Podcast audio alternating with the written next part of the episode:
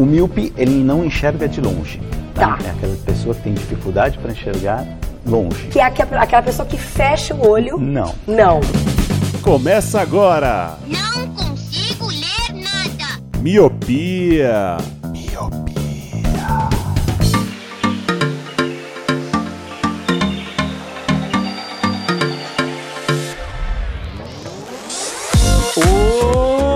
Olá, meu querido Miopi, seja muito bem-vindo, bem-vinda a mais um podcast Miopia. Fique à vontade, limpe suas lentes e ajeite o seu fone porque estamos só começando. Eu sou o Leandro Oliveira. Eu sou a Brenda Dantas. E eu sou o Lu. Finalmente estamos de volta aqui, a bancada completa. Você já viu no título, então eu sei que você já está empolgado com o tema desse podcast. Quem não está empolgado com Stranger Things, com certeza está muito errado. E é muito bom estar aqui de volta depois de eu gravei o Drops aí, que já era sobre Stranger Things. E é bom estar com a bancada cheia aqui. Como a gente grava agora só a cada 15 dias, deu até saudade, Lu. Vou, vou confessar que senti falta de você. Só do Lu? É isso? Mas, é, é. Não, mas aí ia falar Se- do Lu e Brenda. depois né, puxar pra Brenda também. Ô Brenda, se Deus tem os seus favoritos, você acha que o Leandro não ia ter? Entendi. Não, não, beleza, entendi. Eu entendi. Mas olha o que acontece. Apesar do Lu ser um veterano no miopia, eu vejo muito mais a Brenda, pessoalmente, né? Tal qual os faziam antigamente, do que o Luciano. E é por isso que eu não falei, ah, eu sinto falta da Brenda. Sim, também. Mas a Brenda eu tenho chances de ver pessoalmente. O Luciano, ele só faz essa simpatia aqui na frente das câmeras, na gravação, né? Depois que parou de gravar, todo mundo sabe o que que acontece, né? Quando desliga, eu sou um escroto, né? Claramente. Sabe aquela banda de rock que, tipo o Oasis, que os caras não se suportam e só faz o show porque tá rolando o dinheiro? Teve um, um caso recente, tipo, dessas cantoras de sertanejo, tipo, Simara e Simaria, Mariene e Josirene, sei lá, que elas meio que não se portavam, não se suportam também. E tá ali, canta junta, depois vai cada um pro seu canto e já era. Reza a lenda que no Miopia acontece igual. E elas são irmãs, né? A Simone e Simaria, se não me engano. É. Não é? A Brenda deve estar mais a par que ela, a Brenda é muito fã de sertanejo universitário. Aí, Não ó. sou, Ainda não. bem que eu não falei mal. Temos amigas que são, mas não, não sou, não. Olha. É, acontece. Eu sou aque- aquela pessoa que ouve, mas não sabe da, da vida, não sabe a fofoca, tô só no. Ó, não sabe o, o tititi, não sabe de Não. nada, viu? Música é só um pretexto pra você saber da vida dos famosos. Basicamente isso. Quem discorda, com certeza está errado. Mas, Luciano Jorge, antes que a gente comece a brigar de verdade nesse podcast, se as pessoas gostam muito e querem saber a verdade por trás das câmeras, por trás do fone de ouvido do Miopia, e elas gostam muito de apoiar, gostam desse podcast a ponto de apoiar financeiramente, o que, que elas podem fazer para apoiar a gente? É muito simples, Lê, e eu já vou deixar aqui um spoiler. Se você quer saber realmente o que aconteceu, eu vou deixar no grupo dos padrinhos. Então, quem tá ouvindo aqui não vai saber de toda a briga que ocorre nos bastidores. Mas se você gosta muito do Miopia e quer que a gente brigue ou fique unidos, tem duas maneiras. A primeira é muito simples, você acessa pelo seu browser, que é o www.padrim.com.br barra podcast miopia. Lá você vai encontrar os dois planos, o de um e o de cinco reais. E caso você também não tenha esse acesso do Padrim, você pode acessar pelo PicPay, que você acessa suas lojas de aplicativos, tanto iOS quanto Android, e baixa o PicPay. Lá nessa carteira virtual, você encontra o Miopia também pesquisando podcast Miopia, com os nossos dois planos, que é de um e cinco reais. Um real você ganha o nosso abraço, nosso eterno abraço virtual, e o de cinco reais que você tem direito a entrar num grupo. Nesse grupo, você saberá de toda a verdade. O que o Miopia esconde, os bagulhos sinistros que acontecem nos bastidores do Miopia são contados lá no grupo. Então, se você tem interesse de saber, faça parte dessa comunidade, dessa grande família, Leandro. Essa grande família, digna de comercial do final do ano da Globo, hein, mano? Essa, essa grande família. Lembrando que você ajuda muito a gente quando você segue o Miopia nas redes sociais, arroba podcast Miopia, no Twitter e também no Instagram. Mas sem mais delongas, a gente tá enrolando bastante. Bora lá pro mundo invertido, tentar salvar o mundo por meio da música.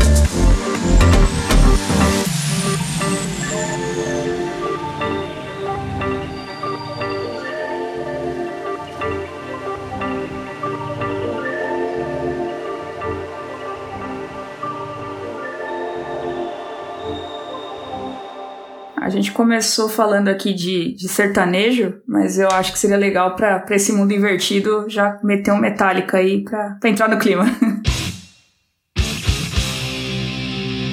Ah, para! Você tá, você tá- a música quer me dizer o quê? Que a música que ia te salvar era o Metallica? Ia nada. Simara e Simoninha e Simaria e, e, e Sinuane que ia te salvar do mundo invertido. O Vecna não ia te pegar porque você tá com Simara no ouvido. Beleza.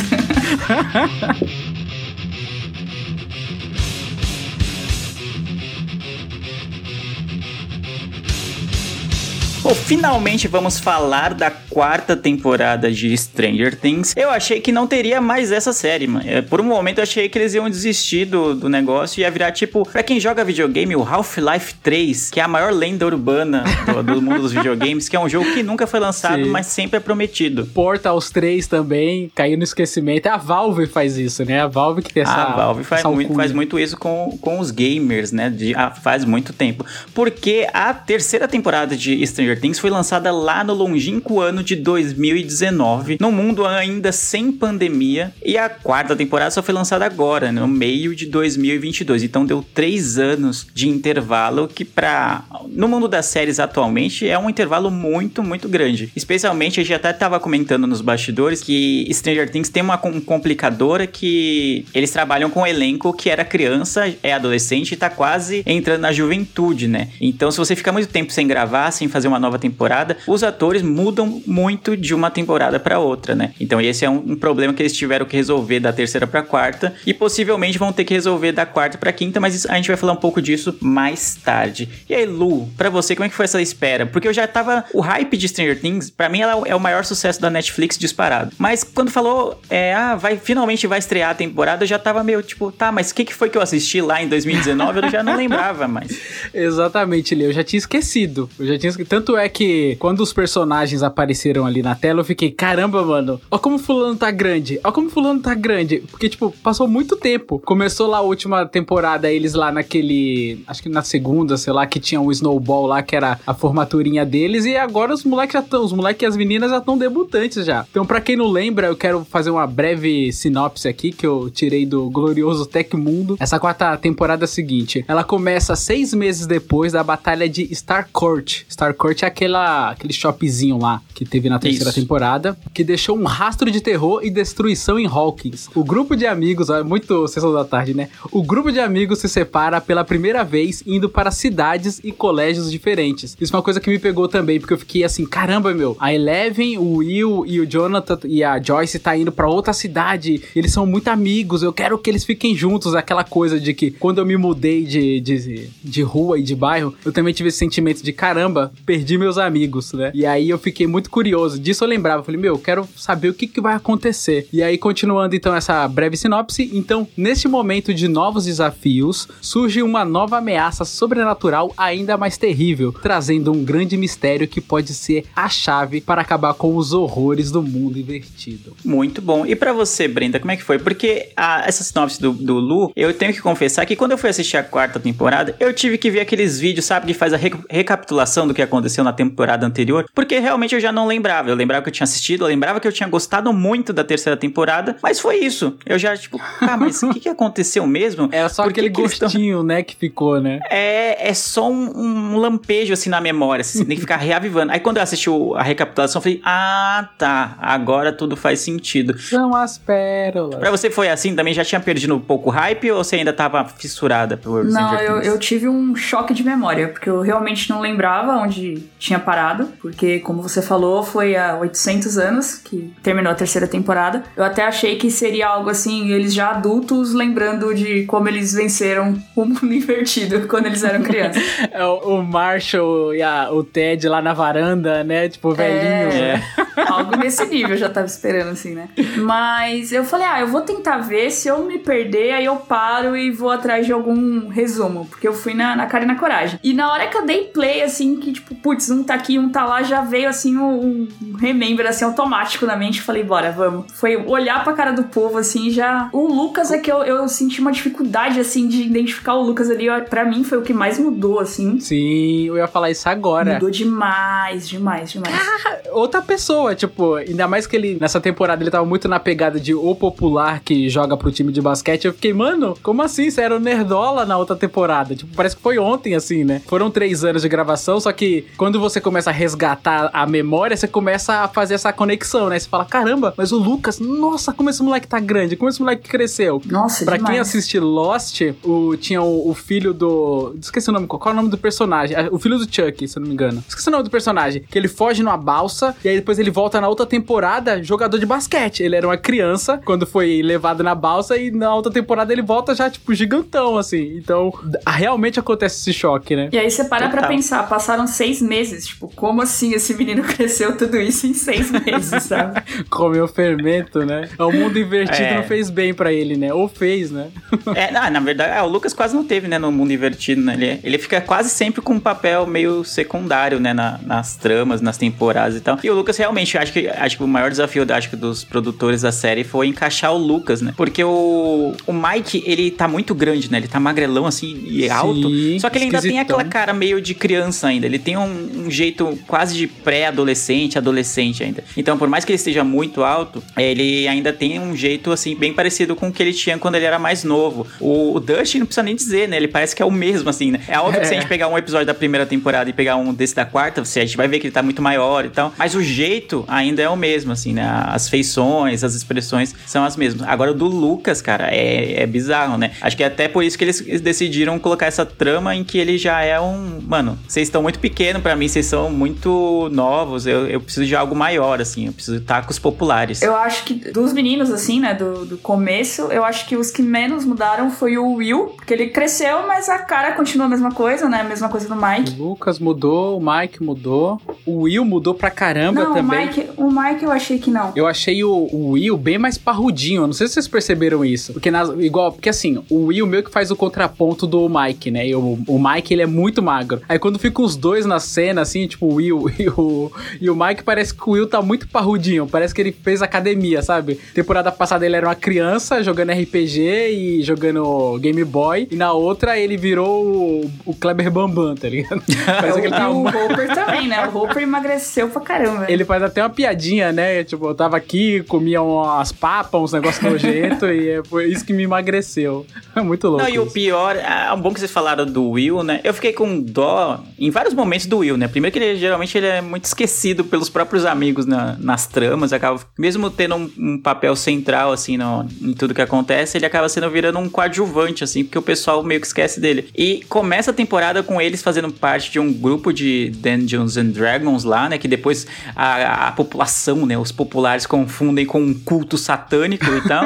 e o Will não tá no negócio pra jogar. Tipo, ele, nas primeiras temporadas, ele é o que mais gosta. Ele quer manter a infância viva. Ele quer essa coisa do RPG, né? De se fantasiar, de entrar no personagem. E aí ele tem um, um mestre, né? De, de RPG, que é o, o Ed, que realmente encarna o personagem, de, de criar os cenários e tudo. E o Will, que é o que mais gosta disso, não tá lá. Aí você fica, puta merda, qual é o sentido? Eita, um ba- bando de amigos de merda, esses amigos do Will, né? Que nem pra, ah, nem pra chamar ele pro rolê. E no fim das contas, o Ed morre lá no fim da temporada e ele não, e ele não tem nem essa chance, né? De É, interagir. então, mas, mas é aquilo, porque na terceira temporada eles se separam, né? Então o Sim, Will, sim, eles sim, vão- sim. tá muito longe, imagina, não é que nem a gente abre uma chamada aqui e grava um podcast. Eles estão na década de 70, 80 ali, aí eu imagino. Não, não tinha um Skype, né, pra, pra rolar uma... Não tinha, nem um MSN que seja, sabe?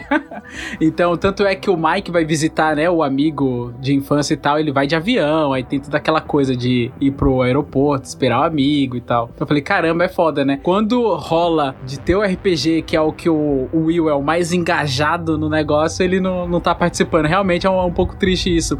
E uma coisa que eu senti falta também, que aconteceu na temporada passada, é assim: são os núcleos que se separam. Isso sempre vai acontecer em Stranger Things. Em algum momento você sabe que eles vão se juntar pra combater o mal, né? Só que dessa vez, já, inclusive, galera, a gente não avisou no começo do, do episódio, mas esse episódio vai ter spoilers. Nessa temporada, eles não se juntam assim. Eles vão se juntar só no último, último episódio, depois do. Depois que acaba tudo, tipo, nos 30 minutos finais, assim. E olhe lá, nem eles ficam muito tempo juntos, assim, é, interpretando entre eles ali, né? Então, na temporada passada, teve aquela coisa que eles se separam e se juntam pra combater o mal, e nessa não. Nessa eles ficaram separados a maior parte da temporada e me fez pensar no seguinte: nessa temporada eles exploram muito mais o mundo invertido e mais os vilões, né? Tipo, o primeiro era o Demo, Demogorgon, aí a gente ficava preocupado com o Demogorgon, aí aparece o Devorador de Mente, assim, um lampejo, aí aparece o Demodog, e aí nessa temporada a gente descobre que eles têm tipo um, um esquema de unimente, né? Cada um tem a, uma mente interligada com a outra, a comando do próprio Vecna, que eu inclusive achei um ótimo vilão. Onde que eu quero chegar? Que nessa temporada, os vilões, eles têm essa coisa de unimente, onde um chama e os outros todos é, acabam recebendo, né, o chamado. Você vê os morcegos, tudo, né? Tudo interligado. E eles tentaram fazer isso com os heróis também. Então, tá cada um de um lado. Eu ficava tentando quebrar a cabeça, meu, será que vai dar tempo? Igual quando eles têm que chegar em Hawkins e faltam 3 mil quilômetros. Eu que já fui pra Bahia várias vezes de carro, são 2 mil quilômetros e são dois dias de estrada. Eu, mano, não vai dar tempo, e agora? O que, que vocês vão fazer? Então tem aquela coisa deles também ter um negócio de unimente, né? A Eleven conseguir entrar na mente da Max para eles se manterem juntos. Então, de alguma forma, eles também têm essa arma de tentarem se conectar, mesmo de longe. E isso eu gostei. Um ponto que é semelhante, eles estarem separados, os núcleos separados, cada qual resolvendo o seu BO. E no final tá todo mundo junto, tentando resolver o mesmo BO. Tanto é que quando a Joyce e o, e o Hope estão lá na Rússia, você fala, mano, não vai dar tempo. Eles não vão chegar com esse helicóptero, não vai rolar. Não vai dar certo. Só que não, aí que você vê que as coisas começam a se conectar. Quando o Murray queima todo mundo, né? Funciona como se fosse uma árvore. Você queimou um, um pontinho lá, todo o resto se desconecta. Então eu falei, caramba, como se fosse um fluxograma, né? Então eu falei, ah, então legal. Mesmo longe, eles conseguem ficar perto, né? E eles não fizeram aquela coisa deles estarem juntos fisicamente para poder resolver. Eu achei isso bem legal e também. mesmo sem conversar, né? Eles têm essa ligação, assim, esse, essa Sim. direção única, né? Sim, sim. Eu, eu gostei. Essa parte que o Lu citou foi uma das coisas que eu mais gostei. Eu gostei bastante de duas coisas. E essa foi uma delas na, na temporada 4 de Stranger Things. Eles respeitaram a inteligência dos personagens. Afinal, o Dustin, o Mike, o Will e o Lucas são conhecidos como por serem nerds, por se interessarem por é, ciência, por tecnologia, por conseguirem coisas que talvez alunos convencionais, vamos colocar assim, não conseguissem. e eles já têm experiências, tipo, das temporadas anteriores com o mundo invertido, né? Do Will ter ficado lá um tempo e conseguido usar as luzes para se comunicar com a mãe, né? E aquilo tudo, e depois de enfrentarem o Demogorgon, o Devorador de Mentes e o, o Demodog, que nem o Lu falou. Então eles respeitaram a evolução dos personagens e o conhecimento que eles tinham do cenário, né? Do, dos seus inimigos. Então, o Hopper, que nem você falou, na Rússia, ele lembrou, ele sabia que o, o fogo era um ótimo elemento para combater, né? Um bicho, né? Um monstro, um Demogorgon lá. Ah, da mesma forma, o grupo que tava em Hawk sabia que usar as luzes seria uma boa saída quando eles ficaram presos no mundo invertido para conseguir se comunicar com os outros que não tinham ficado. Isso eu adorei muito, porque é você amarrar um pouco o roteiro. É óbvio que tem furos no roteiro, assim, da, da quarta temporada, a gente pode até comentar disso mais tarde, mas isso foi algo que eu gostei muito, de eles não terem inventado algo sobrenatural, de eles fazerem 3 mil quilômetros em duas horas lá pra, só para eles chegarem e conseguirem estar juntos fisicamente para salvar o mundo. Então eu gostei bastante disso.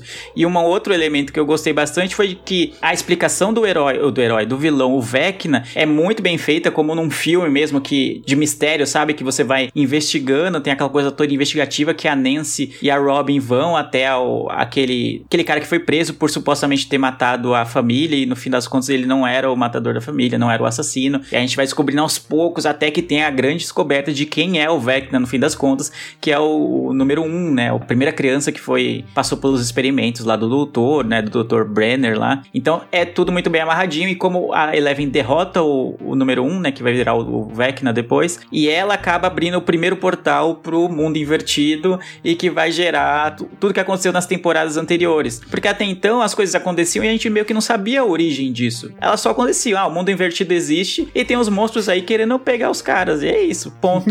não tinha uma explicação lógica do negócio. Ah, eu gostei bastante disso, cara. Me surpreendeu bastante. Assim, uma coisa que eu admiro, né? É essa parte do roteiro. Quando parece que não tá nada conectado e aí tudo se conecta. Porque isso é, é tipo um gancho, assim. Eu não quero falar mais de Blue pro, pro Leandro não me criticar no, nos inglesices. Mas, tipo, é uma explosão, a cabeça, a cabeça explode assim na hora. Eu, Meu, que foda! Porque em nenhum momento, assim, quando a, o número 1 um aparece, ele não se auto-revela como o número 1, um, né? Ele tá só como um funcionário ali e tal do, do laboratório. Você meio que. Você fica meio com sentimentos dúbios com ele. Você fala assim, putz, acho que ele vai sacanear. Aí você fala, não, ele não vai sacanear. Ele tá querendo ajudar. Aí você fica tentando descobrir, igual você falou da Robin, da Nancy, fazendo trabalho investigativo. A gente também fica com esse trabalho investigativo. Eu fiquei, eu fiquei, caramba, mano, será que ele é vilão? Será que ele não é? E esse cara, mano, será que ele é bom? Será que ele. E quando as coisas vão se resolvendo, eu fiquei tipo, eu não tava esperando. Tem várias pessoas que eu vi assim que falou, ah, eu meio que tava esperando isso, mas eu não esperei. Por mais pinta que tivesse dado, eu não esperei. Então, quando as coisas foram se revelando para mim, foi muito mais surpreendente e eu gostei muito mais, porque eu falei, cara, que incrível. A série ela amarrou tanto os primeiros episódios da quarta temporada, como ela conseguiu também amarrar as primeiras temporadas. Então, o lance do Devorador de Mente, igual as pessoas pediam muito pro Will ter um pouco mais de protagonismo, um pouco mais de participação. E nessa temporada mostrou que realmente ele vai ter muita participação. Que eu consigo entender ali que ele vai ser tipo, como se fosse um radar, né? Do, do bichão e tal. E eu fiquei, mano, muito. Da presença, né? Da presença. Eu fiquei muito entusiasmado pro que vem pela frente, justamente porque eles conseguiram amarrar tudo. Então, é uma.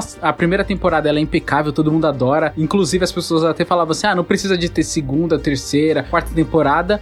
Só que eles conseguiram esticar um chiclete de uma maneira muito positiva, sabe? Eu gostei demais dessa quarta temporada e a maneira como foi amarrado, igual você falando das soluções assim, cara, é incrível. Eu gostei demais, demais mesmo. Achei bem impressionante. É, uma coisa que eu curti nisso que o Leandro falou das luzes, né? Eles meio que resgataram coisas assim da primeira temporada, da segunda. É, tipo, putz, não dá pra gente chegar lá. O que a gente vai fazer? O lance da banheira lá, né? Que fizeram com, com improviso. Foram coisas assim que eles já mostraram pra gente tipo, putz, a gente vai usar isso ainda. Eu achei que foi, foi um carinho, assim, pro fã, né? Que é um elemento uhum. antigo. E foram soluções, assim, boas. Não foi a, a, solução mirabolante, tipo, vai aparecer um helicóptero aqui que vai levar a gente pra lá. E, e deu certo, eu gostei. É verdade. E uma coisa que eu achei bem legal também, que é até pegando um pouco do gancho do que o Lê falou, de respeitar o intelecto dos personagens, é que nas outras temporadas, a Eleven, ela era muito. Todo mundo precisava dela, porque ela é a mais poderosa poderosa, ela é a super-heroína e tal. E nessa temporada ela ter perdido os poderes e aos poucos e conseguindo, e todo mundo, tipo, traçando um plano para tentar resolver, igual o grupinho da Nancy, eu gostei demais. Gostei bastante do personagem da Nancy nessa temporada. O grupinho dela falando assim: Meu, vamos resolver. Sem nem imaginar, de, tipo, ah, a gente precisa da Eleven para poder resolver. Não, tipo, vamos lá, eu, eu que vou resolver, vamos tentar aqui, vamos bolar um plano. Aí eles bolam lá o plano em quatro partes, que eu achei bem genial. Eu acho bem da hora esse negócio de vamos estabelecer o plano e a gente vai executar esse plano. É a fase 1, a fase 2 e por aí vai e, os,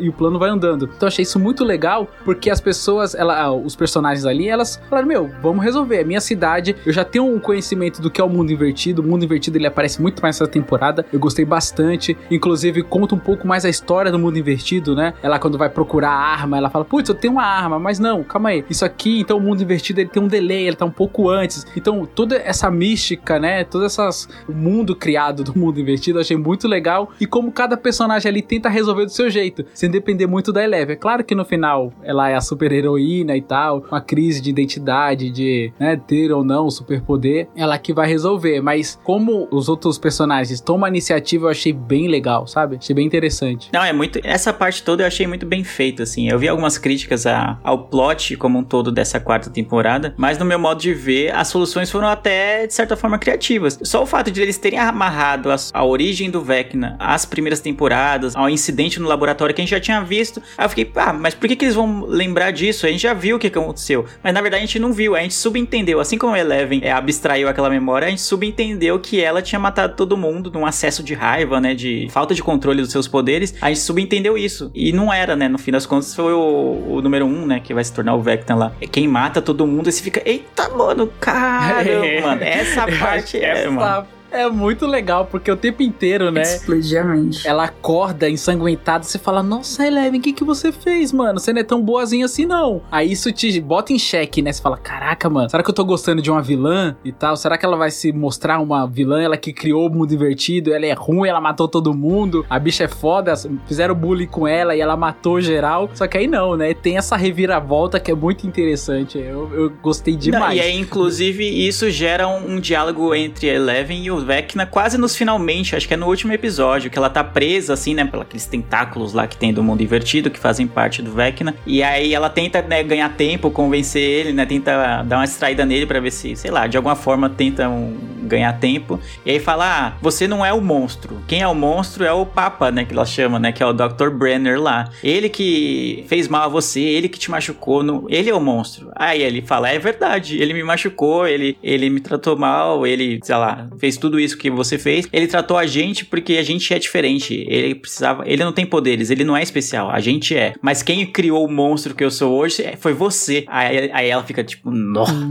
É, é, não deixa de ser verdade. Até, até então era eu não sei se não era o plano do 01 lá, né, do número 1, virar o que ele virou, né? A Eleven uhum. meio que expulsou ele pro mundo invertido e ele foi vivendo como dava, né? É óbvio que já na infância, né, e tem todo esse plot do cara que supostamente tinha matado a família e ele é o filho, né? Isso também é uma surpresa, né, que é, no começo não fica claro que ele é o filho do um dos filhos da família que foi morta lá e tal do, do suposto serial killer e ele já tinha desejos bem sombrios na mente dele. E aí lá no mundo invertido ele é contra aquela fumaça, aquela massa lá que é o meio que a, a essência do que é o, o mal dentro do mundo invertido e consegue chegar na sua forma plena de maldade, vamos dizer assim. Mas é Eleven que levou ele até lá, né? Não deixa de ser verdade. É, mas isso me gera uma dúvida, assim. É, talvez isso provavelmente, né, vai ser explicado na quinta temporada. Mas se, qual é a minha dúvida? Se ele, quando ele era criança, ele desenhava ali já aquela aranha, que ele era meio fascinado por aranhas. Será que ele que era ruim e aí ele chegou lá no mundo invertido, viu aquele super poder, tanto é que quando ele era uma fumaça, né? Disforme assim, e ele cria a forma da aranha. Ou seja, é quando ele, desde criança ele já tem essa maldade e ele transforma aquela fumaça em aranha e transforma aquele poder nele, né? Que ele acaba absorvendo, da, tanto dos quatro, né? As quatro badaladas, ele absorve esse poder para ele.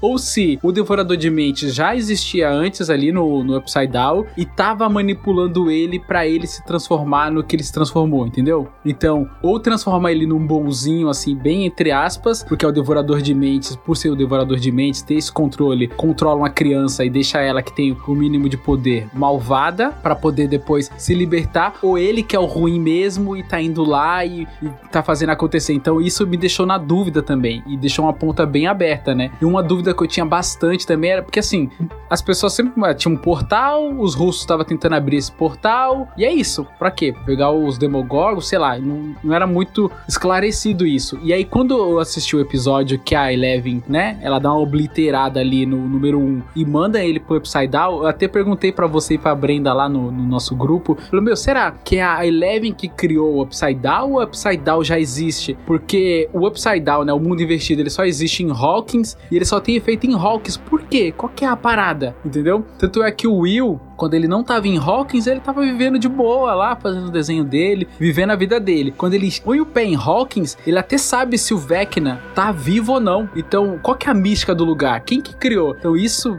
cara, me aflora a minha memória, assim, que eu fico tentando buscar é, respostas e tal, e, e, eu não consigo fechar num, numa ideia ainda. Eu acho que o, pode ser que o mundo invertido já existia ali, na cidade, e o, o Vecna criou isso, assim, os monstros e tudo mais, criação do Vecna, entendeu? Porque quando ele é criança, ele faz os desenhos, que são os mesmos desenhos que o Will fazia. Tipo, é a mesma, a mesma coisa. Muda, assim, alguma coisa, mas é a mesma vibe. Então eu acho que pela, pela história, né, que o Victor conta, que aliás é o mesmo ator que fez o Fred Krueger, vocês viram isso?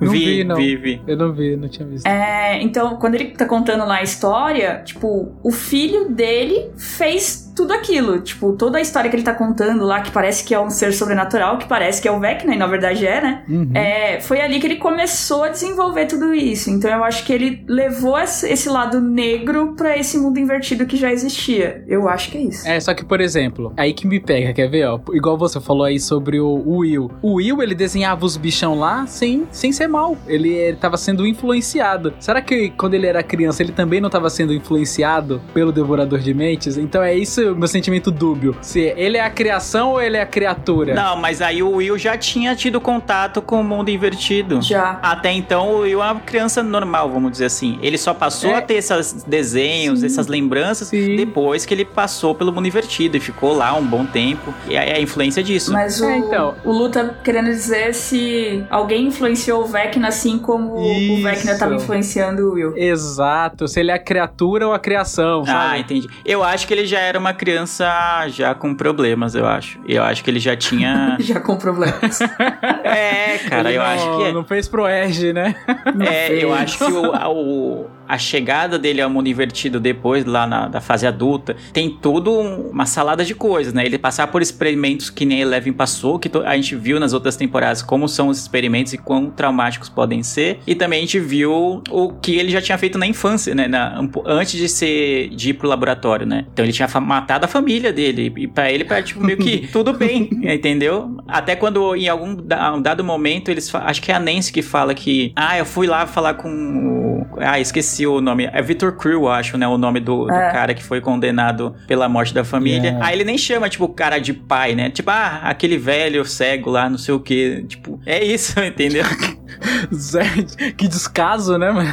Total descaso. Não tinha. é, ou- ele não hesita em nenhum momento, não pensa, pô, não precisava ter sido assim a história. Não. Era tipo, ele lida de uma forma normal com aquilo. A única momento que ele. Não é nem hesita, ele fala, ah, poderia ter sido diferente é em relação a Eleven. Ah, teve um momento em que eu sonhei que você estaria ao meu lado fazendo essa revolução que ele quer pro mundo, né? De destruir toda a humanidade e, e construir um mundo novo baseado nas regras dele e tal. Ah, eu pensei que você estaria junto comigo, né? Que é, é meio que lembrando na época que ele tava falando com ela no laboratório lá, e meio que ela- ele ajuda ela, só que aí depois as coisas saem do controle e terminam com ela colocando ele no mundo invertido. Então tem tudo, tudo isso que a gente pode especular e tal, mas eu acho que o mundo invertido já existia e que acho que ele já era uma criança ruim, assim, né? Com uma índole no mínimo questionável, mas que lá no mundo invertido encontrando aquela massa, aquela matéria que me lembrou Lost. Você citou Lost no começo, me lembrou a fumaça Uhum. preta de Lost lá Nossa, é verdade. que é- seria a essência daquele mundo, né? Ou então a essência da maldade dentro daquele mundo invertido é que ele encontrou seu potencial pleno, vamos dizer assim. Porque até então ele fica vagando, né? Pelo mundo invertido, meio mancando lá. Aí eu pensei, pô, ele podia ter morrido logo de cara, né? Alguém, um monstro lá, que tem uns monstros passeando lá pelo negócio, podia ter mordido ele e ele ter morrido. Mas no fim das contas, não.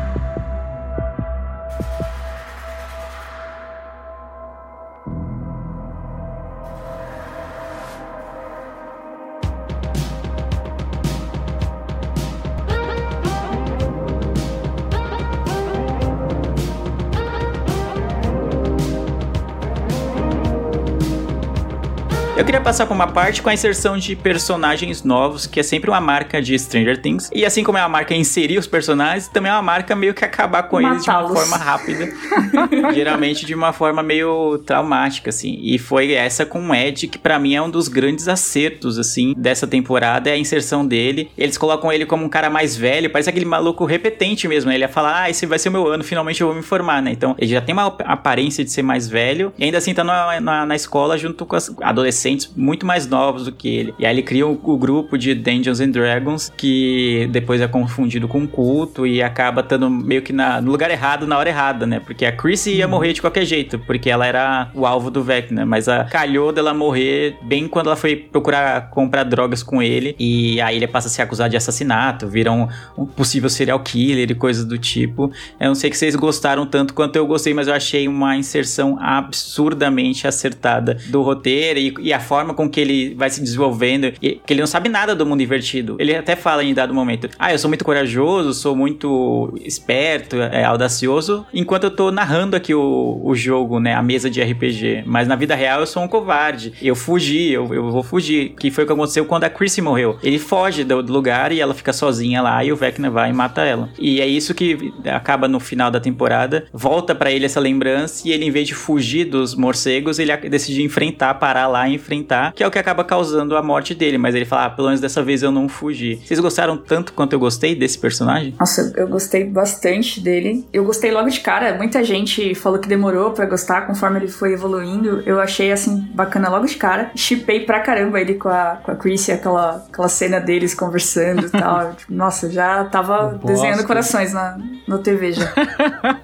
Mas eu, eu gostei, assim. Não gostei porque Stranger Things sempre mata os personagens, assim. É, primeira temporada foi a Bárbara, que apareceu e, tipo, já morreu. Segunda foi o Bob, se eu não me engano, que também. É Bob. Sim, também que era teve namorado isso. da, da Joyce. Namorado da Joyce. Apresentou ele, a gente não gostou, né? Porque tava torcendo pro Hopper e tal, mas putz, ele é um cara legal, aí foi lá e matou. Na terceira, teve o. O russo lá, como era o nome dele? O- acho que é Alexei. não? Alexei. Como que era o nome? É Alexei, esse mesmo. É alguma coisa assim, né? É. Que, meu, que cara fofo. Você, tipo, tinha vontade de abraçar ele, dar colo, e aí, tipo, foram lá e mataram. E agora o Ed, que, mano, teve uma cena lá que é icônica da, da guitarra, que eu tava esperando ela, porque tava no trailer já, né? E eu passei a temporada inteira esperando. E aí foi no último, no último episódio, que foi mais um filme, na verdade, pelo tempo. Mas eu gostei muito dele, de verdade. É, e tem até uma curiosidade que ele toca guitarra, então aquela hora que ele tá tocando é ele mesmo que tá tocando. Eu achei isso bem interessante. E é foda, né? Que, por exemplo, no começo eu fiquei assim, caramba, ele aceitou rápido demais, né? A existência de monstros e tal. Só que aí, é claro que ele teve a vivência que a menina subiu e começou a quebrar. Inclusive, eu- cara, eu não tava esperando esses efeitos dessa quarta temporada de como o Vecna mata. Puta que pariu, é horrível, horrível. Quando você vê a Max subindo, você sente dor, você fala, minha nossa senhora, para, põe a música na menina, faz o diabo que for, mas não deixa ela se quebrar toda assim, é bem impactante. E outra coisa que também fez eu entender que ele aceita muito mais esse mundo é que ele já tem uma certa experiência com Terra-média, essas coisas mágicas, né? Porque ele joga o RPG e tal, então fica um pouco mais fácil de aceitar. Eles usaram isso na primeira temporada que eles estão jogando o RPG, e aí o vilão do, da campanha deles é o vilão que, que tá atacando, né? Que é o Demo, Demogorgon, e agora também o Vecna. Eles colocam o bonequinho do Vecna assim. Eu acho isso muito legal quando você planifica, né? É quando você tá fazendo o plano e sabe do, do, Ah, esse é o general, esse é isso, esse é aquilo. Eu achei isso bem legal. E cara, eu me apeguei bastante a esse personagem. Inclusive, até uma pergunta que eu quero fazer pra vocês é: o que, que vocês acham isso, assim, da, dos criadores, de botar um- uns personagens bem carismáticos que a gente acaba gostando e aí mata? E falta um pouco de coragem também pra, sei lá, talvez matar uma dessas crianças que, claro que eles não vão matar, né? Agora não são mais crianças, são, vão ser adultos, né? Mas os personagens principais ali, eles meio que não matam. Eu não sei o que vocês acham disso. Se é assertivo, se não é, se é covarde, se não é. Porque eu vejo muitas pessoas falando sobre isso, né? Ah, são os Duffs lá são os covardes, porque eles não matam os principais e tal. E o, o Game of Thrones fez isso com a gente, né? De matar os persona- personagens principais.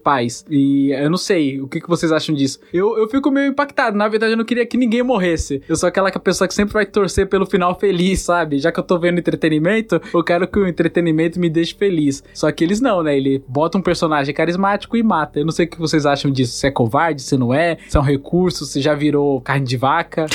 Eu acho que é um recurso deles. Eu acho que é proposital. Eu imagino que eles devem ler, ouvir e assistir as críticas que a, a série recebe. E nessa quarta temporada acho que foi bem mais forte, porque o roteiro, apesar de ter diferenças e de explicar muita coisa, como a gente falou no, no começo do programa, em essência ele dá um, um- tem pitadas assim parecidas de separar os grupos, como o Lu falou, né? Ah, vai ter uns grupos, às vezes muda a configuração de quem vai estar num grupo, quem vai estar no outro, mas sempre tem essa separação para que no final eles se juntem, seja é, mentalmente, como foi nessa quarta temporada, seja fisicamente, como foi na terceira, para resolver o problema, para enfrentar, enfrentar o grande vilão. E também tem essa de inserir algum personagem que vai ser essencial para determinada ação na, na temporada, né? E que depois ele vai acabar sofrendo. E- Eu preferia, de- é que eu preferia, né? Eu preferia que ninguém morresse, óbvio, que nem o, o Lu falou. Uhum. Mas seria, talvez, eu preferia que mantivesse o Ed como personagem vivo, né? Na série, não só uma lembrança, assim e tal. É, o cara morreu como um pária, né? Pela pra cidade, né? Ainda teve isso.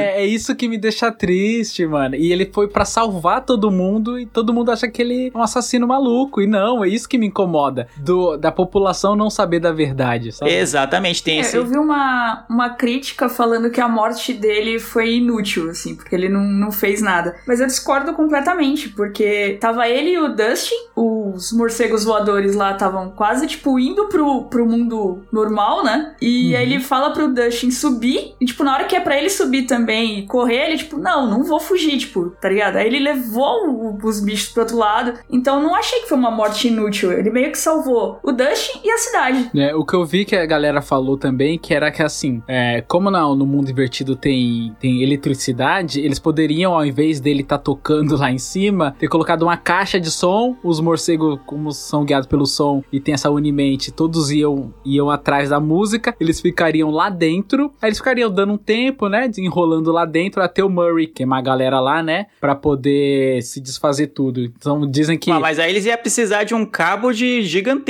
né? Também. Tem que ter o cabo da guitarra mágico, né? Do nada É, eles vão mas o sacar isso. amplificador, o amplificador, ele funciona na energia. E ele faz um.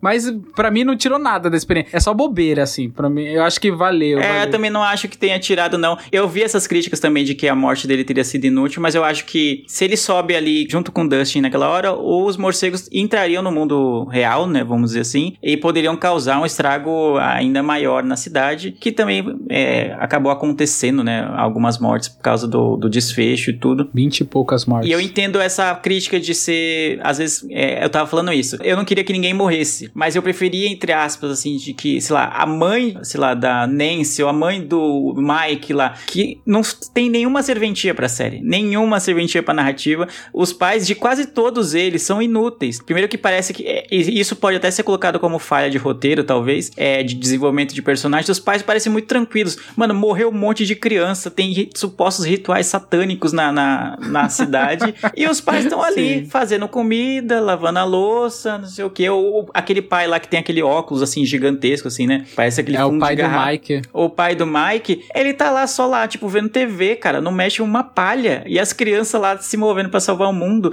E aí só nessa temporada que teve uma assembleia lá da cidade pra ir atrás do Ed, né? Porque eles acharam que, achavam que ele era o assassino. Aí os pais, quando viram que as crianças que supostamente também faziam parte do culto satânico, aí elas se mexem. Não, calma aí, né? Veja bem, não é assim, não é um culto, blá blá blá. E, Mas mano, só isso, só isso. Cara, e uma parte que me incomodou dessa parte é que quando eles. Ele meio que mostra, né? Ele fala, o, o maluquinho, né? O namorado da Chris. Christy. Christy, esqueci o nome dela. Christy, ele é. chega assim, completamente alucinado no meio da assembleia lá, manda a policial calar a boca. Eu falei, mano, como assim, velho? Policial bundão, tá ligado? E aí ele mostra assim, né? Essa galera aqui do Hellfire, que não sei o que, biriri. E os pais ficam assim, entre olhando assim, tipo, ih, caralho, que não sei o que. Se é o meu filho naquela foto, eu levanto e falo, ô, seu bostinha, que você vai querer pegar meu filho? Pega eu, mano. Você tá querendo pegar quem? Que não sei o que. E fica todo muito, todo mundo muito permissível, né? Então eu entendo realmente o que você tá dizendo. Eles são muito permissíveis. Tanto é que no final lá, rolou o terremoto, abriu um X de fogo no meio da cidade, os caras tão vendo TV, É, cara. tá ligado? Segurando o cachorrinho. O pior é a mãe do Mike, né? Porque ele chega, ela abraça ele, você nunca mais vai viajar. Tipo, você tava na cidade É. que não tava acontecendo nada. E Sim. como assim? Como assim você não tava aqui? Cara, é muita Nossa, loucura. Mas eu- exatamente. essa parte da Assembleia, eu, apesar de eu não gostar do personagem, que é esse namorado da Chrissy lá, que Também não gosto. fica alucinado e vira um, tenta virar um justiceiro e tal, não sei o quê. Porque é um personagem que eu consigo visualizar de maneira real nos Estados Unidos ou em lugares muito conservadores, em que qualquer coisa pode ser atribuída a um culto satânico. Eu ficava muito, ó, eu- quando eu ia assistir com a minha esposa, eu ficava, ó, o bolsonarista aí. Eu ficava, tipo, muito essa galera assim, ó, vai na loja de armas lá, sabe atirar e tal. Eu falei, aí, ó, Bolsonaro, eu ficava sempre nessa pegada. Exatamente, foi a mesma sensação que eu tive, né? A, a crítica, talvez, né? Ainda que seja mais leve, né? Porque talvez eu- essa galera conservadora aí, né? do- especialmente americana, talvez passe direto por, por essa parte e nem enxergue como uma crítica, né? E se você for falar disso, eles vão falar que você tá politizando algo que não é politizado. Mas enfim.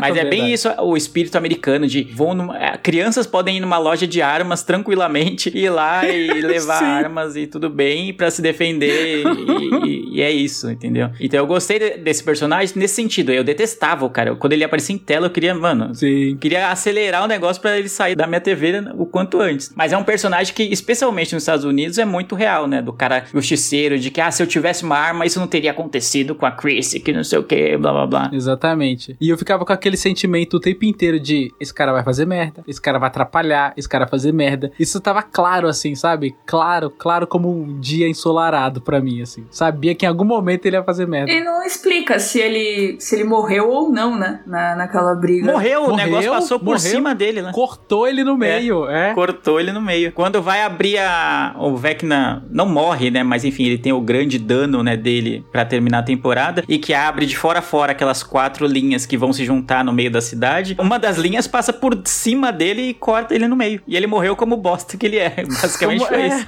Sem destaque nenhum. Se você piscou mais ou menos assim, você nem viu que o cara morreu. Foi isso. É, provavelmente É, foi isso que aconteceu comigo.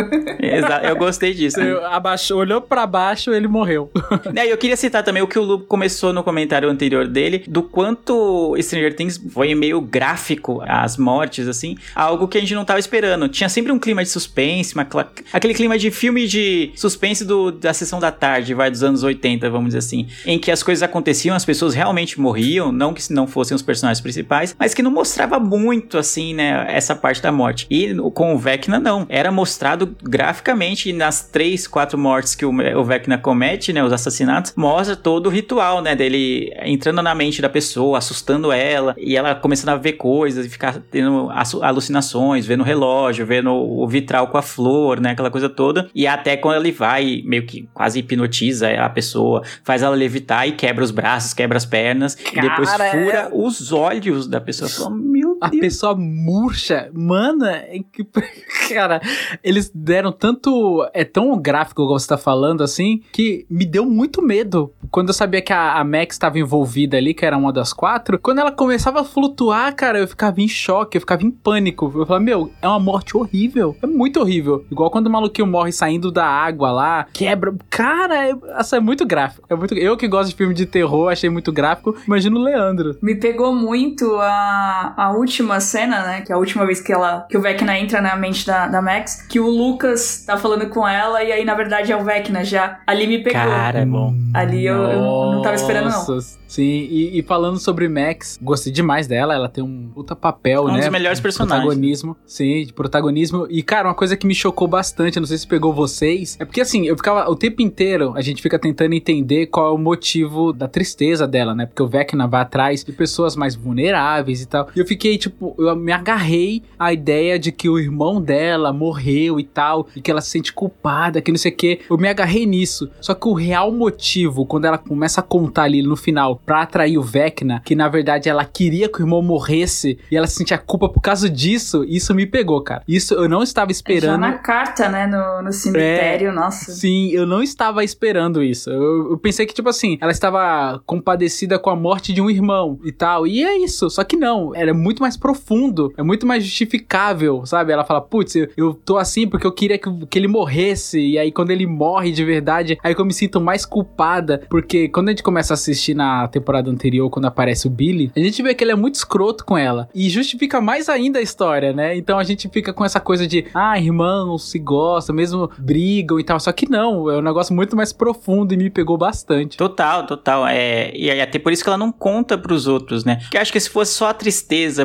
morte do, do Billy, por tudo que aconteceu lá no final da terceira temporada, talvez pelo menos com o Lucas, ou talvez com a Eleven, ela fosse se abrir, assim, fosse ter uma conversa pra deixar isso é, mais claro, assim, né? Pra dar uma desafogada nesse trauma, nessa mágoa. Mas não, era muito mais sombrio, né? É muito, cara, é surreal, né? É, tipo, me lembrou, sabe o que? A Lily em How I Met Your Mother falando assim: tem vezes que eu não quero ser mãe. Que ela conta algo horrível É. pro Ted se sentir melhor, né? Em relação. Porque ele ainda gosta da Robin e não achava, achava que ele- ela tinha que ficar com ele e não com o Barney naquela época. E ela fala: Ah, tem vezes que eu não quero ser mãe. Eu amo meu filho e tudo. Mas tem vezes que eu só queria não, não ser. entendeu? Eu queria poder estar só eu e o Marshall como era antes e tudo. E aquela coisa. E não, não existe mais essa, esse mundo. Então era uma coisa ruim de se dizer. Então imagine pra uma menina de, sei lá, 12, 13, 14 anos, que nem a Max, contar isso pros seus amigos. Então era muito mais fácil ela esconder e camuflar. E aí foi essa brecha que o Vecna achou pra entrar na mente dela. Então é muito legal. E aí isso nos leva ao que o Lu comentou e perguntou no começo, né, do, da fala dele. Se a gente acha que é covarde o, o roteiro, e eu acho, por mais que eu goste da Max, ali caberia a morte dela Concordo. no roteiro. Concordo, concordo. A Eleven ter é, apareci... aparecido não, porque ela já tava na mente dela. Ela tava lá desde sempre. Mas ela ter usado meio que um deus ex machina, como o Lu gosta de dizer, Sim. pra salvar ainda que seja que ela tenha ficado sem comunicação, quase no estado vegetativo, eu achei desnecessário. É, A gente via que era a vítima dele, então acho que até pro Vecna voltar mais forte, faria sentido ter completado a quarta morte com a, com a, com a Max, né? Das quatro badaladas, quatro mortes. E, tipo, ele tá ferido e ia ser a justificativa pra que ele não morresse. Tipo, ah, comple... ele ia morrer, mas completou a quarta morte, então completou as quatro badaladas. E aí ele vai voltar mais forte por isso, entendeu? E, então vai ser muito mais difícil de vencê-lo, mas a Eleven vai estar com sangue nos olhos porque matou a melhor amiga dela. Mas não vai ter, entendeu? Não vai, Não vai ter. ter. Então se ela ficou É, viva, a gente é. já sabe que cedo ou tarde ela vai Claramente. melhorar na, na quinta temporada Sim. e vai voltar a ser o que era. Imagina, né? Sei lá. É, mesmo a, a Eleven, ela entrando na mente do, no vazio, né? Mostra ela dentro da mente da Max Sim. novamente, só que tudo vazio e não encontra a Max. Claro que se ela tá viva ali é porque ela vai voltar. Você sente que ela vai voltar. Eles não vão, tipo, deixar uma pessoa em coma pra matar a pessoa, por- só por matar. Eu acho que realmente caberia a morte Aí dela. vem a minha parte teoria mirabolante aqui. Vamos ver se eu Venha. tô certa, sabe Deus em que ano? Talvez lá em 2028.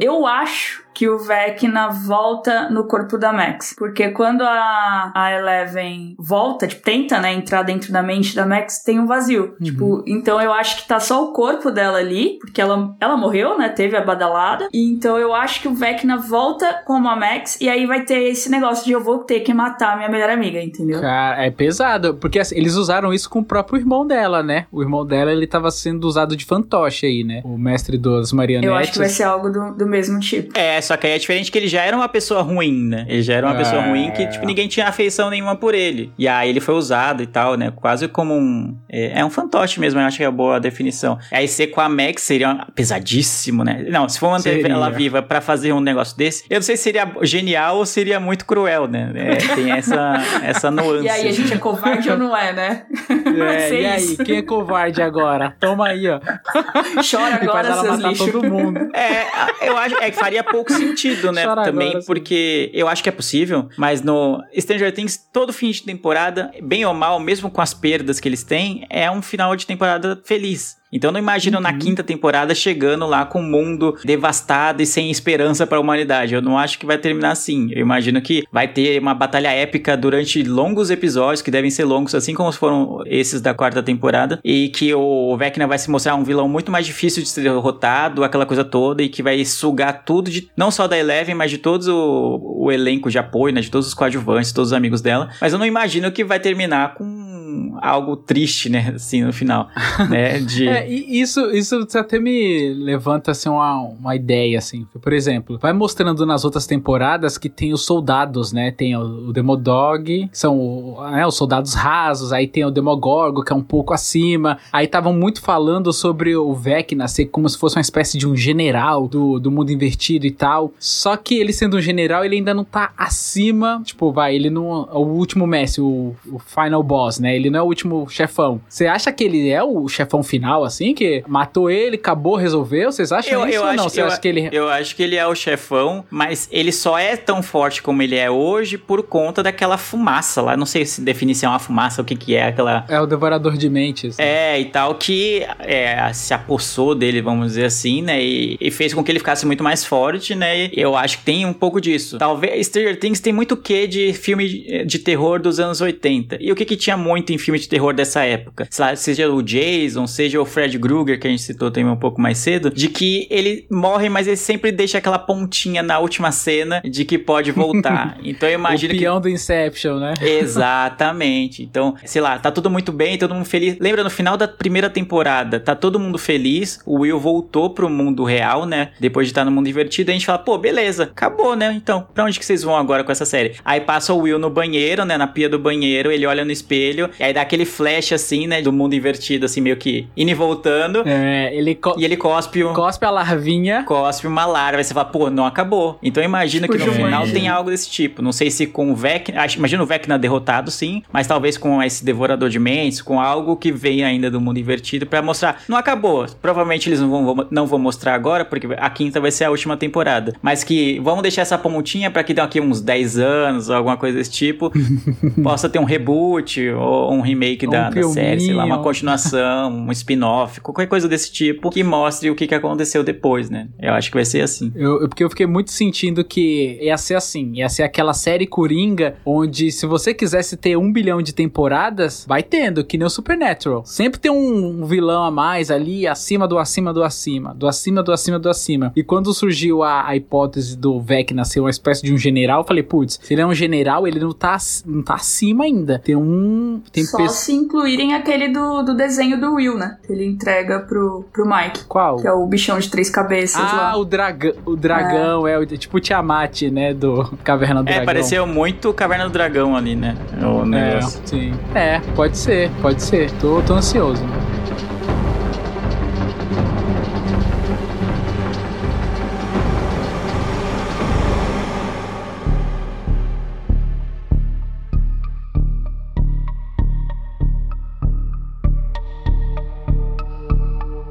Falando em Will, o que, que vocês acharam da, da saída do armário não saída dele? Cara, eu gostei. Vou falar pra você que eu achei interessante. Eu, é assim, eu achei que ele trouxe muita carga emocional pra temporada. Claro que tem todos os dramas ali, né? Igual o. Eu tava assistindo, vendo o Mike e a Eleven, né? Com todo aquele drama de. Ah, você é muito poderosa e tal. E todo aquele dilema, né? Você é muito poderosa e eu não, eu não faço nada. Aí presumiu que o Will, pra poder dar esse choque de realidade. A gente que tá assistindo agora o The Boys, tem o Huey, né? Com a, a Estelar lá, né? Que, ela fica, que ele fica assim, moça, é muito poderosa, eu não ligo, mas, pô, eu não ligava, mas eu acho que eu ligo, você ser muito poderosa. Eu tenho esse, esse recurso e essa discussão também no Stranger Things, né? Com o Mike e com a, a Eleven. E o, o Will, ele, eu achei que ele foi bom pra isso, pra justamente pra trazer um pouco mais essa carga emocional. Porque a gente fica muito com aquela coisa né? São crianças e tal, como que eles vão se beijar, que não sei o que. E agora não, eles estão amadurecendo. E é legal trazer outros tipos de temas, né? E também trouxe um pouco mais o Jonathan também. O Jonathan, que tava ali só fumando maconha e comendo pizza e jogando golfe no ferro velho, ele percebeu ali, trouxe um pouco mais da irmandade, né? Também, né? Pô, você pode se abrir comigo, eu te amo. Então eu gostei desse cerco, né? Desse cerco, desse arco do próprio Will. Não abriu totalmente o armário, mas eu acho que nas próximas temporadas isso vai acontecer, né? Não foi explícito, mas foi. Não sei se, se, eu, se eu me fiz entender. É, não. É, o, Lu já, o Lu já incluiu mais uma temporada aí, hein? Próximas. É. É, próximas, né? É. Já vem mais de uma agora. Mas eu gostei dessa parte. Eu fico. O Will é um personagem que, eu, como eu falei no começo, eu fico com certa dó dele, assim. Que no grupo de amigos parece que ele é aquele amigo que não é tão amigo dos outros, sabe? Ele, ele sente que tem uma amizade profunda por todos eles, mas os outros estão meio tipo. Tem outras prioridades, sabe? Ele parece que não é prioridade de ninguém. Ele virou meio que um pouco a prioridade da Eleven, né? Já que o Mike tava morando em outra cidade, em outro estado, longe dela. Ele e a Eleven estavam na mesma escola e tal. Então ele viu o drama que ela tava passando e tal. Então eles acabaram virando prioridade. Só que como a Eleven, pra variar, né? te- te- foi levada pra outro lugar, então é, acabou que ele ficou sozinho de novo, né? Então ele tava com, de novo com o Mike e com o Jonathan e com o amigo lá da pizzaria lá nessa saga é, em busca da Eleven. Mas ele tava meio sozinho mesmo acompanhado, sabe? É, isso aí é, meio, é bem triste pro, pro Will. Então eu gostei dessa parte do Jonathan, que talvez tenha sido a parte mais útil dele em oito, em nove Sim. episódios. É, dele se sensibilizar, de tentar, pô, se você tiver algo que você precise falar, se precisar desabafar, você sabe que você pode ter, contar comigo, né? Não foi fazendo um julgamento nem nada desse tipo. E ninguém ao redor parece en- enxergar o que tá acontecendo. E ele conseguiu enxergar. Então, acho que é a única utilidade do Jonathan, porque a gente vê que ele e a Nancy não tem química nenhuma pra ficarem juntos, assim. Não, é.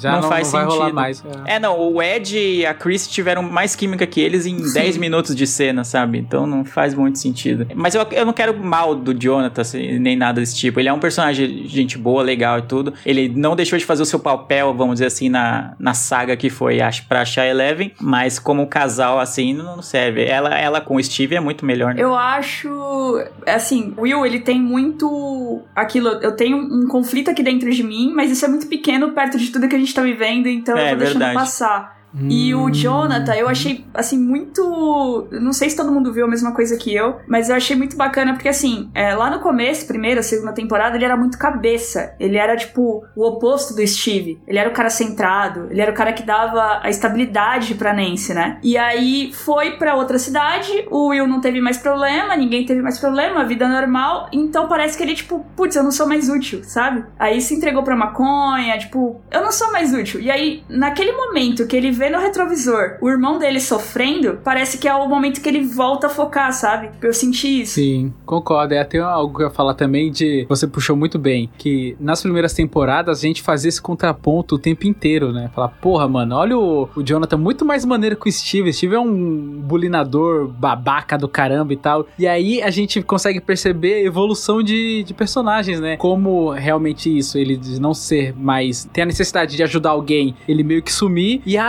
ascensão do Steve, que a gente foi gostando, foi gostando aos poucos. Um cara que ele fazia bullying, de repente é super amigo do Dustin, aí todo mundo chipa essa amizade do, do Dustin e tal. Aí você vê o personagem crescendo, e aí foi deixando o Jonathan de lado. E agora a gente inverteu o papel e tá torcendo pro Steve. Tanto é que o, o Steve até ele fala uma coisa bem legal com a Nancy. Ele fala assim, pô, às vezes a gente precisa de alguém que dá o choque de realidade, né? Pra gente mudar e ver que a gente tá indo no. no ele usa a analogia de engatilhar de costa, né? Então ele fala assim, pô, será que se conhecesse uma pessoa que me colocasse no trilho antes de você, a gente já não teria junto agora? Então eu falei, putz, que foda. Mostra um puta amadurecimento de um personagem que a gente achava babaca e acaba fazendo um esquecimento do Jonathan. Tanto é que eu, eu gostei bastante da carga dramática do Will, tá? Só que eu achei que o núcleo, como a gente veio falando aqui no episódio inteiro, que eles se separaram, eu achei que esse núcleo do Mike, do Will e do John ficou muito aquém, assim. Coisa que eu achava muito legal nas primeiras temporadas, o núcleo do Mike, que foi ele quem achou a Eleven. Aí aquela coisa do romance que foi crescendo e tal. E nessa temporada eu achei eles ficaram muito aquém de tudo. Eu falei, porra, mano, parece que quase não tem tempo de tela. Então é aquela coisa que gente, você falou aí. O Jonathan acabou meio que sendo esquecido e os outros núcleos foram ganhando mais, né? Mais emoção e tal. Até o Dustin ganhou uma puta emoção. Ele que era uma criancinha e nessa ele tava conversando com o tio do Ed com uma puta carga dramática. Então achei isso muito legal. Só que é aquela coisa, né? Tipo, são muitos personagens, uns vão se desenvolvendo e outros vão se envolvendo. Não sei qual é o contrário disso. Leandro, Brenda, vocês que são das letras aí, me ajudam com isso.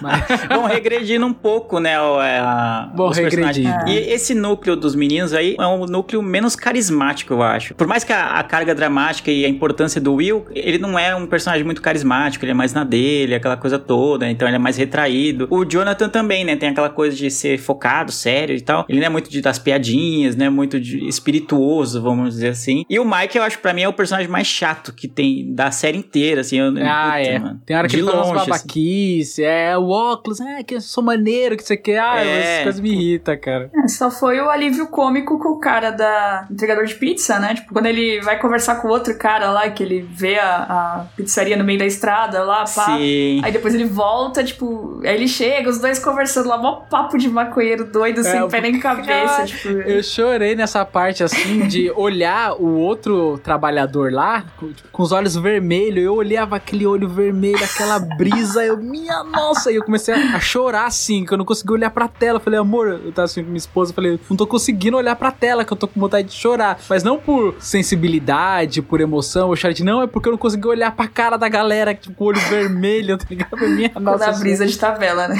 é, então, fiquei, e esse local. personagem é importante para carregar todo o carisma desse núcleo, né? Sim. A galera tá preocupada, não, a gente tem que achar Eleven, tem que ir lá falar com a Suzy em outro estado para ela hackear o negócio e descobrir a, a, localização desse sinal de telefone que a gente conseguiu e tal. Então é um bagulho muito tenso e tal, e horas de viagem e tal. E era o único carismático, né? Porque ele tá sempre lá na brisa e tal. Imagina se não tivesse ele, né? Se fosse um alguém tão sério quanto o Jonathan, né? É, e com toda a inteligência que você falou mais cedo, ele na brisa foi o cara que matou, tipo, o pneu, a marca de pneu lá e, e achou a direção certa. Sim. E depois a pizzaria, que foi onde conseguiram fazer a, a Eleven achar a máquina. É verdade. É, cada um teve uma, uma, importância ali, só que uns mais, outros menos, uns novos, outros mais velhos de casa. Mas no, no resumo geral, assim, eu gostei bastante dessa temporada. É, acho que valeu, valeu sabe, a, a espera, toda essa demora e tal. Aí agora vamos ver, né? Porque acho que quando eles gravaram é, três anos de diferença da terceira pra quarta. Agora vai ser muito mais ainda, né? Eles vão estar tá muito maiores. Então, putz, vamos, vamos ver como que vai ser isso. Porque saiu a matéria, né? Acho que a Brenda tem, tem essa informação da nossa correspondente. de, de que eles. Vai ter um salto temporal na quinta temporada, né? É, eu não sei como é que seria isso, de verdade, não faz sentido Como que será que deve ser? Tipo, É, eu também não, eu não entendi porque teria. Eu vi essa matéria também de que está previsto um salto temporal e eu não, não gostei disso. Eu não gostei do salto temporal de dois dias que teve no finalzinho do, do último episódio. Nossa, É. pelo amor de Deus, que agonia. Não fez o menor sentido. dois dias. Exato. Tipo, aconteceu toda a merda, você quer saber, pô, e aí a Max viveu, não viveu, não sei o que. Não, dois dias depois, tipo novela, assim, tipo, do nada. É, Aí a gente não vê a mãe depois. dela indo no hospital pra visitar ela, nem nada, só tá lá o Lucas e a irmã dele. Aliás, a irmã dele, a Erika, tem que ser citada, ela é muito boa, muito boa, É. assim. Ela tava no núcleo, né, junto com a Nancy, com o Dusty, com, com o Steve, e ela é sensacional. Se tivesse mais temporadas de Stranger Things, eu acho que ela poderia, tipo, ganhar mais protagonismo ainda, porque ela é muito boa, muito boa. Ela é engraçada, ela é, é forte, ela é dinâmica, e ela não to ela topa tudo, entendeu? Então, ela sempre tá lá, mano. É, só tem o problema que acho que na, te- na terceira temporada ela era, tipo, muito novinha, assim. A série fazia passar que ela era muito mais nova, tipo, tinha 5, 6 anos, é, é muito nova. E nessa Uhum. temporada ela já tá, tipo, 11, 12 anos quase. Então. É, cre- cresceu junto com o povo, né? cre- É, então, ela cresceu É. junto com o povo. Então, acho que quando ela gravava, ela já era mais velha do que ela interpretava. O tempo passou e aí ela ficou muito mais velha ainda do que pareceria, sabe? Então, vamos ver como que vai ser esse salto temporal da, da quinta temporada, que vão estar todos adultos, praticamente, É, faculdade então. e os caramba, né? É algo que a gente tava até comentando nos bastidores. Em todas as outras temporadas, os finais de temporada de Stranger Things, eles têm a sensação de normalidade quando termina a temporada. Da primeira pra segunda, eles derrotam o Demogorgon. Da segunda pra terceira, eles derrotam o Devorador de Mentes. Depois derrotam o Demodog. Então tem aquela falsa impressão de normalidade. Então faz sentido ter um salto temporal nessas temporadas. Assim, ah, agora estão em outra cidade. Ah, agora estão nessa escola. Desse jeito. Agora nessa não, eles já terminaram olhando pro céu, vendo as nuvens escuras, vendo que tá tudo armando uma tempestade, vamos dizer assim, e que o mundo invertido ia invadir o mundo deles, de verdade. Então não faz muito sentido ter um salto temporal, o Vecna vai ficar esperando eles crescerem pra atacar, Pra voltar sabe? e atacar, né? Cara, não faz sentido na minha mente. É, não faz sentido nenhum. Eu acho que faz sentido voltar exatamente onde parou. Exatamente, É, pra mim tinha que ser isso. Voltou. O, o Lu tava falando de crianças, né? Da Erika na terceira temporada, ser muito criança. E me lembrou uma fala do, do Steve pra Nancy, porque ele passa a primeira, a segunda, a terceira temporada reclamando de sempre ficar com as crianças, né? Isso. E aí, nessa temporada, eu achei muito bonitinho ele falar que imagina ter seis filhos com ela e tal. e aí ele fala, ah, eu tenho experiência, né? Tipo, já, já tenho um currículo aqui. É verdade. E um negócio que eu não entendo, e talvez, sei lá, de repente faça sentido em algum momento. Tem uma criancinha, uma menininha loirinha, que acho que ela é irmã do Mike, se eu não tô louco, que ela até, elas- eles usam o brinquedo dela, que tem as, as lâmpadazinhas lá, pra se comunicar com eles, né, no mundo invertido. E vira e mexe, passa ela como se, sabe, meio que no fundo ela teria alguma importância, assim, não sei, eu, eu- me deu essa impressão vendo a série, de que vira e mexe em toda a temporada, eles fazem questão de dar um- um- alguns segundos de tela pra alguém que não nem fala, às vezes a criança nem falava e tal. Eu posso estar muito viajando, com certeza, Não sei, nunca. mas é, eu sempre lembro, não sei se eu encasquetei com isso, e to- então toda a temporada eu fico esperando que essa menininha tenha uma- uns 5 segundos de tela inexplicáveis ali e sempre aparece. Seja pra ela usarem o brinquedo dela, ela passando de, de motoca, de carrinho, assim, no fundo da cena. Vira e mexe, ela aparece. Eu fiquei, caramba, será que no fim das contas ela vai ter alguma importância que a gente não sabe? E, e no fim das contas nunca é nada. Então eu meio que desencanei, assim. Ah, não sei, eu não, não reparei se tem. Passou batido igual a, a morte do cara chato. Chatíssimo.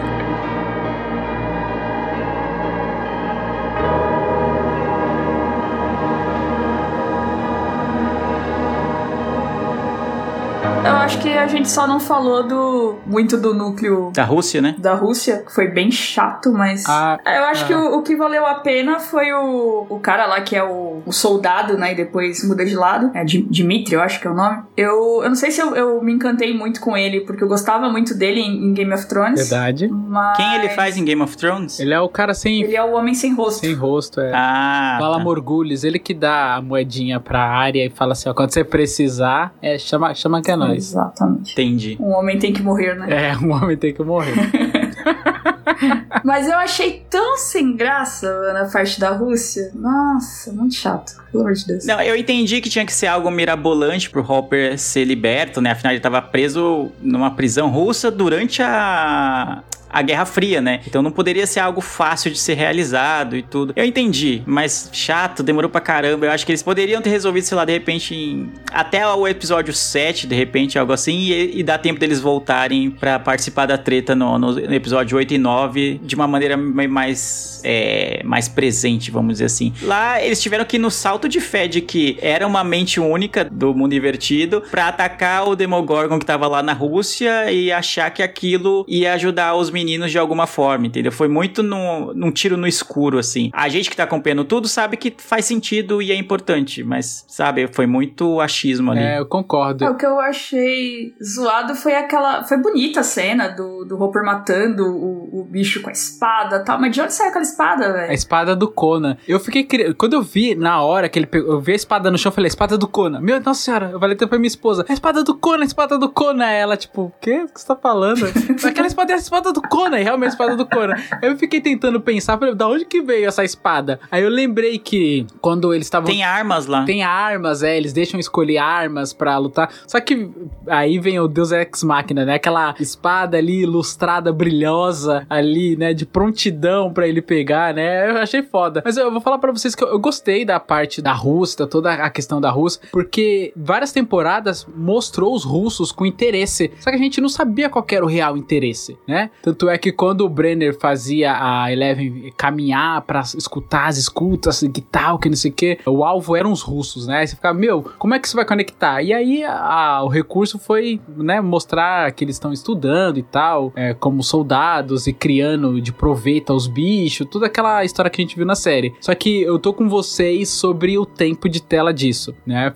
Foi muito longo, eu achei que poderia ser bem, bem reduzido, bem reduzido. Eu acho que só não foi mais reduzido porque eles queriam mostrar os dois, tanto a Joyce como o Hope e o Murray, que todo mundo gosta desses personagens, só que eles queriam fazer o lance deles separados resolvendo. Então eles não poderiam resolver e voltar, eles teriam que continuar separado. Então acho que foi isso que fez prolongar todo o arco Rússia. Mas eu acho que realmente foi um arco longo, não precisava de tudo isso, dava pra resolver bem antes. Então era aquela coisa, resolveu? Ah, não. Fugiu da prisão? Ah, mas tem que voltar. Tem um avião? Ah, mas o avião caiu. Ah, tem um helicóptero? Ah, mas o helicóptero não funciona. Então eles ficavam tipo, um pra frente, jogo da vida, um pra frente, dois pra trás, sabe? Pra manter eles presos ali e tal, pra fazer o recurso de eles separados, ficam juntos, mas foi demais, foi, arrastou demais. É, então, e até um, é um casal que eu gosto, né? O, a Joyce com o Hopper. Eu fiquei. Quando eles finalmente ficaram juntos, eu tava só aliviado. Tipo, ah, beleza, mano. Tá, tá, ok.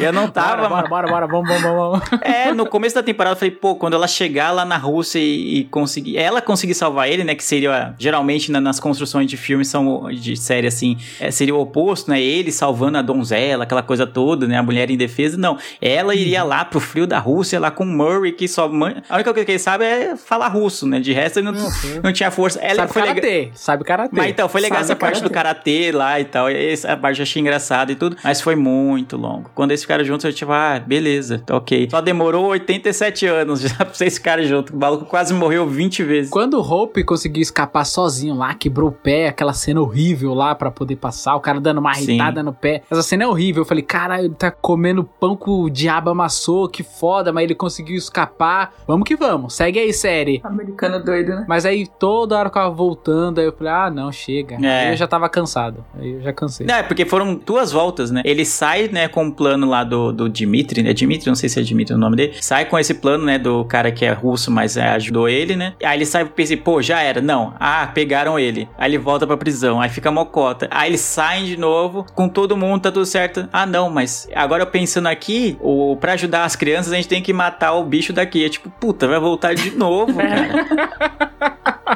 Ah, não, não faz sentido nenhum, mano. É, aí, aí, aí foi demais. mesmo. É, então, se fosse só uma fuga e depois que eles fugissem, eles falaram, pô, putz, a gente fez tudo isso pra fu- fugir, mas na verdade eu tinha que voltar, porque vai ter uma, só uma vez. Mas ele sai duas vezes. Nossa, cara. Aí eu já aparecia a parte deles, eu sabia que ia ser arrastado, assim, tipo, ah, tá. Então, beleza, vamos aí.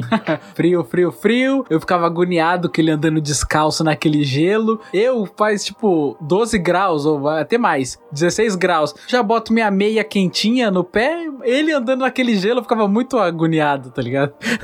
ah, demais. E aí evoluíram um pouco os personagens, se for ver no fim das contas. Só o, o Murray, que a gente soube que ele luta karatê. E de resto, de evolução, assim, de personagem, não teve muito nesse núcleo. Ao contrário, sei lá, tipo a Nancy, que você olha ela na prime- nas primeiras temporadas e fala, mano. Ah, sim. Era tipo a, a princesinha do baile, aquela coisa da, da mais popular da escola, não sei o que. É, namorada do Steve, que também era o cara popular. Ela, ela era só isso, entre aspas, né, no, no começo. E hoje não, ela catou a escopeta lá e falou: Deixa que eu mato o bicho, mano. É isso. Cerrou, cerrou a escopeta pra não errar. Você errou a escopeta.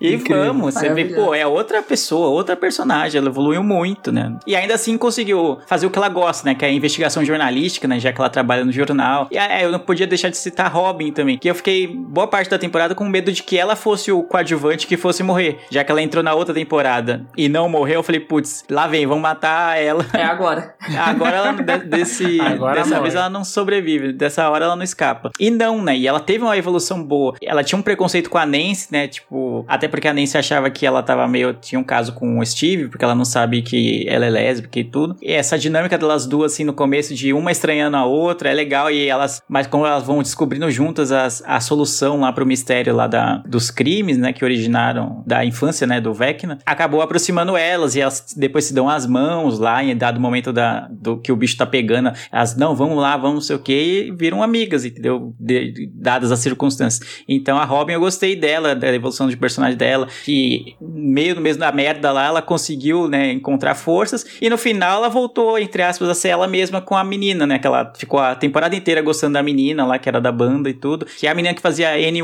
E lá, inclusive. Eu achei muito pouco tempo de tela também pra ela. Pouquíssimo, né? Não, coitada, já acho que acabaram. ela vai aparecer mais. é. Cancelaram a série dela e ainda deram dois minutos de tela pra coitada. Meu Deus do céu. Mas botaram ela de volta, né? Porque na série ela fala pra caramba. Minha esposa que assistiu, ela falou: Nossa, mas na- eu lembro que ela na série falava muito, era até um ponto, Sim. uma característica marcante dela. Aí quando ela aparece na tela de fato, ela não cala a boca. Eu, meu Deus do céu, essa menina não cala a boca.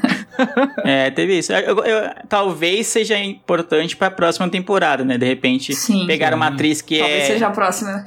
É, A é talvez seja a próxima a morrer, a morrer também, né? Tá marcada já, inclusive. É, porque ela é uma atriz relativamente conhecida por esse papel que eu citei da série, né? E é uma série que muita gente ficou saudosa porque foi encerrada meio, quase meio sem final, assim. E talvez seja importante para a próxima temporada. né? Resta a nós aguardarmos. Falamos de tudo, né? Falamos do que a gente achou, do que gostou, de que a gente não gostou. Falamos do final, falamos das projeções para a próxima temporada. Mais alguma coisa que vocês queiram comentar? Só teve mais uma coisinha que eu não gostei, que me incomodou bastante na hora que eu tava assistindo. Aquela cena que o Mike tá chegando pra salvar Eleven e tal, que ela derruba o helicóptero. E aí tem aquele cara grandão lá do exército que tá atrás dela. O negão. Sullivan. Sim. Ele tá, tipo, muito na pegada de pegar ela, assim, e vou acabar com essa menina e tal. E aí ele, ele espera o tempo exato dela conversar com o pai dela, dela conversar com o Mike. Aí quando ela entra no, no, no carrinho lá de pizza, aí ele sai. E aí? Não É. foi mais atrás? É, ele tentou re- tentaram explicar essa parte na hora que ele tá conversando com o outro doutor lá, que o outro doutor tá tentando convencer. Segundo ele, é esse tempo, né, que ele fala: "Não, não, vamos prender ela, eu consigo sedar, eu consigo isso". Aí você vai ver que as mortes vão continuar. Segundo, acho que a, o recurso, né, de roteiro é, enquanto eles estão tendo essa conversa aqui, eles estão conversando lá. Mas sei lá, parece que o tempo foi curto, não é proporcional. O tempo que o cara tenta É, é convencer pra- ele até o pode atirar, taca fogo, mete o dedo. Aí Não, mas ele, ele muito.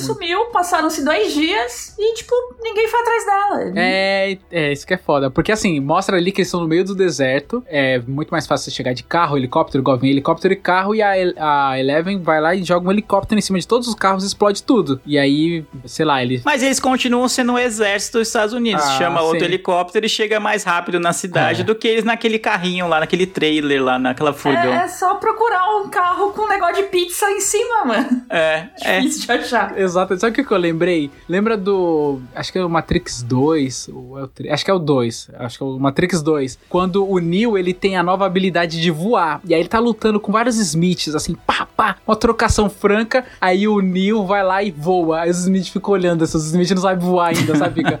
Mas tá bom, vambora, né? Acabou aqui. Então é Foi tipo meio que Então, isso, né? tchau. Ele saiu, não tem carro, não tem nada. Tá, tá bom, deixa quieto então. Deixa esses meninos ir embora.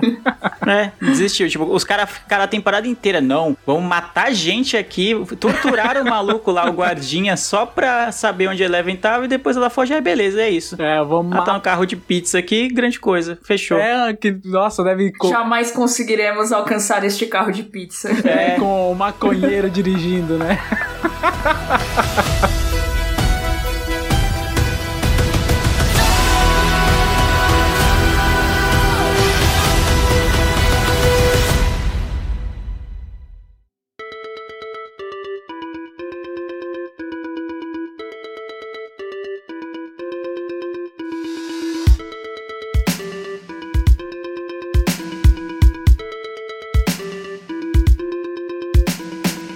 Mas falamos de tudo, acho que a gente cobriu bastante do que aconteceu nessa temporada, das nossas impressões. No geral, a gente gostou, como vocês viram. Se vocês não gostaram e tiveram coisas pra comentar que a gente não citou aqui, é importante vocês comentarem nos nossos posts. Pra quem é padrinho, pode comentar lá no grupo com a gente também do que achou dessa temporada de Stranger Things. No geral, achei bem satisfatória, mas tem esses pontos negativos que é bem é, que a gente bem pontuou aqui. E muita gente também concordou, né? Eu vi muitos posts, muitos sites falando disso. Mas é isso, gravamos diretamente do mundo invertido mais um episódio sobre Stranger Things e sabe lá Deus quando estaremos aqui para gravar sobre a quinta temporada do e o desfecho, né? O final dessa série que é o maior sucesso da Netflix. Eu vejo o Lu e a Brenda no próximo episódio, eu vejo vocês ouvintes no futuro e tchau.